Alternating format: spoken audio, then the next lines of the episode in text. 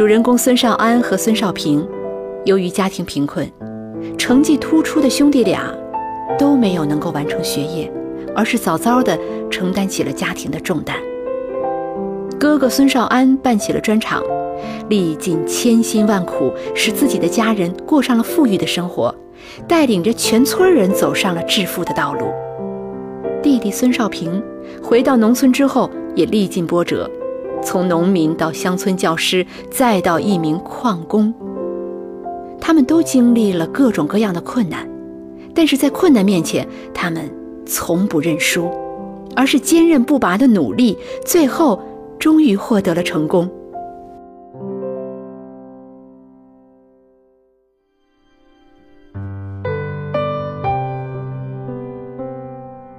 生活是一条长河，你不知道下一个转点会在哪里。只做好玩的事儿，只说有趣的话，天马行空的想象有何不可？我是马伯庸，爱生活，爱阅读。书香成都，经典阅读。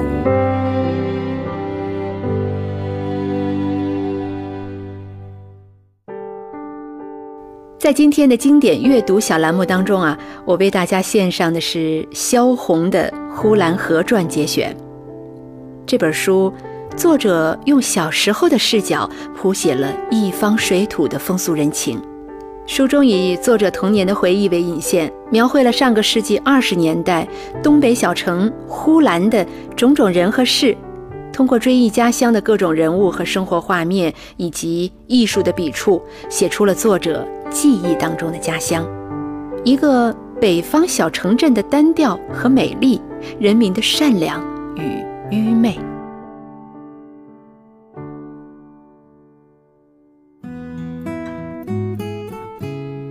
祖父的眼睛是笑盈盈的，祖父的笑常常笑得和孩子似的。祖父是个长得很高的人。身体很健康，手里喜欢拿着个手杖，嘴上则不住地抽着旱烟管。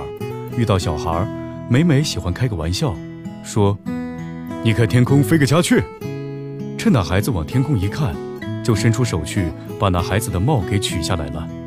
有的时候放在长衫的下边，有的时候放在袖口里头。他说：“家雀叼走你的帽了。”孩子们都知道了祖父的这一手，并不以为奇。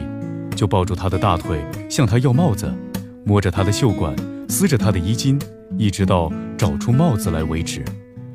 祖父常常这样做，也总是把帽子放在同一个地方，总是放在袖口和衣襟下。那些搜索他的孩子，没有一次不是在他的衣襟下把帽子拿出来的，好像他和孩子们约定了似的。我就放在这块儿，你来找吧。这样的不知做过了多少次。就像老太太永久讲着上山打老虎这一个故事给孩子们听似的，哪怕是已经听过了五百遍，也还是在那里回回拍手，回回叫好。每当祖父这样做一次的时候，祖父和孩子们都一齐的笑得不得了，好像这戏还像第一次演似的。别人看了祖父这样做，也有笑的，可不是笑祖父的手法好，而是笑他天天使用一种方法。抓掉了孩子的帽子，这未免可笑。后园中有一棵玫瑰，一到五月就开花的，一直开到六月，花朵和酱油碟那么大，开得很茂盛，满树都是。因为花香，招来了很多的疯子，嗡嗡的在玫瑰树那儿闹着。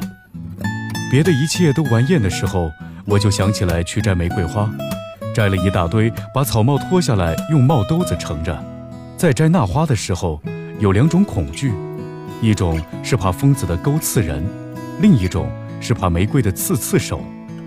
好不容易摘了一大堆，摘完了可又不知道做什么了。忽然异想天开，这花若给祖父戴起来，该多好看！祖父蹲在地上拔草，我就给他戴花。祖父只知道我是在捉弄他的帽子，而不知道我到底是在干什么。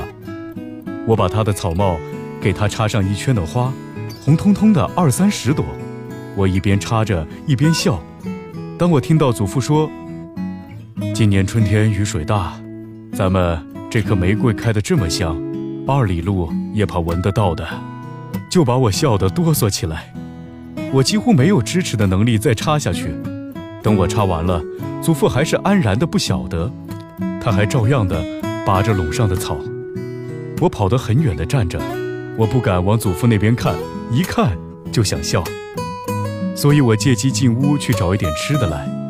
还没等我回到园中，祖父也进屋来了。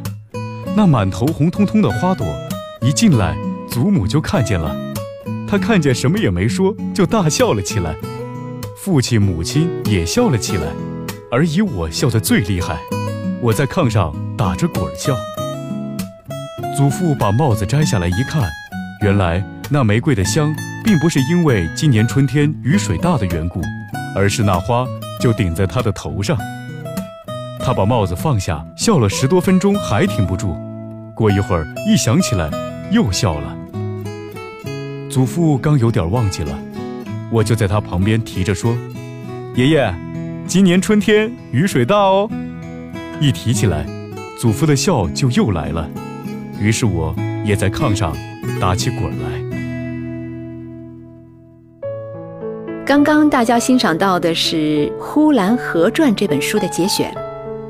我们从作者的描述当中啊，可以看到他的童年有快乐，也有寂寞。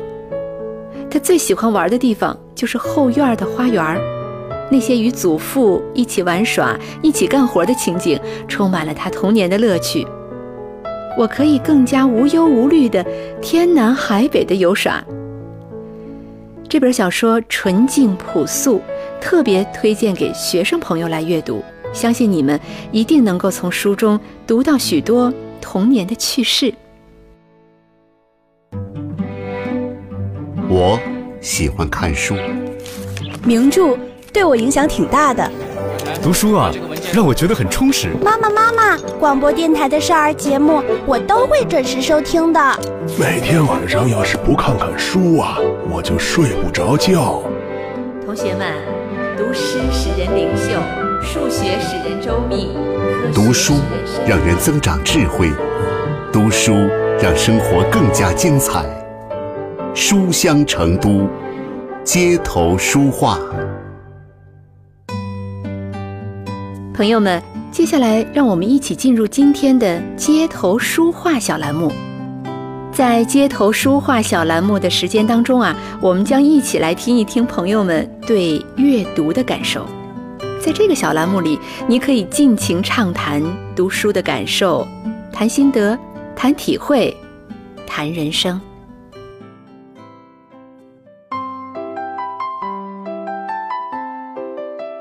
众朋友们，你们好！今天的街头书画呢，要和我们的市民朋友们聊一聊有关于家风家训的书以及他们的感受。你知道哪些与家风家训有关的书吗？这妇女家书，反正听不出妇女家书还可以。哦，我知道那个王阳明家训，诸葛亮的那个啥子诫子书嘛。啊，能不能给我们说一下你看过的这本书里印象比较深刻的地方呢？嗯，那本书里面有一篇叫《视线耳》。然后里面有一句话叫做：“嗯，凡做人，在心地，心地好是良事，心地恶是凶类。”嗯，我觉得那个就是经常说的一句话，就是“呃，非淡泊无以明志，非宁静无以致远”吧。我觉得这句话挺好的。嗯，《傅雷家书》里面有一句我还挺喜欢的，好像是“得失成败，尽量置之度外，只求竭其所能，无愧于心。”嗯，你觉得这些书对你有影响吗？就是经多看一下这些书，就有些时候自律方面是很有帮助的。在有些事情上面还是有影响的，比如说待人处事方面，还是会给我一些比较正确的方法吧。有，比如说，要是上上课的时候，妈妈把我要求严格了以后，就养成了这个好习惯，然后等到上课的时候就不会再开小差了。毕竟是长辈，他们经历过的一些东西，他对于嗯他的自己儿女啊，肯定会有一些嗯不想让我们走弯路的这种一种想法噻。那家里有家规或者长辈平时对你有什么要求吗？我们屋是有门禁嘛，嗯，十点钟之。之前必须回去嘛，不能晚上很晚睡觉，然后饭里的食物要吃干净。长辈的要求一般就是，呃，做人要正面一点，要诚实一点之类的。通过今天的采访，希望喜欢阅读的听众朋友们能去了解更多有关家风家训的经典著作，通过家书把优秀的家风家训传递给每一个人。好了，今天的街头书画就是这样，下期我们会带给大家更精彩的内容。